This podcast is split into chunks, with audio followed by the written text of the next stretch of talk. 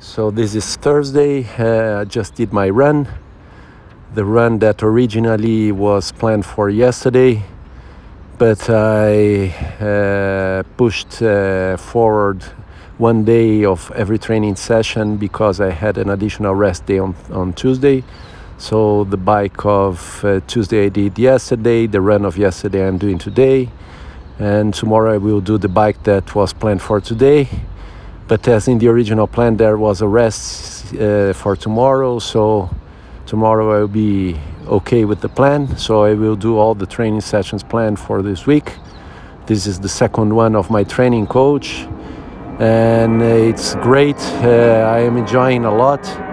It's much more fun because there's a lot of variations and interval trainings, and I pushed hard as well but in a different way with different objectives and targets.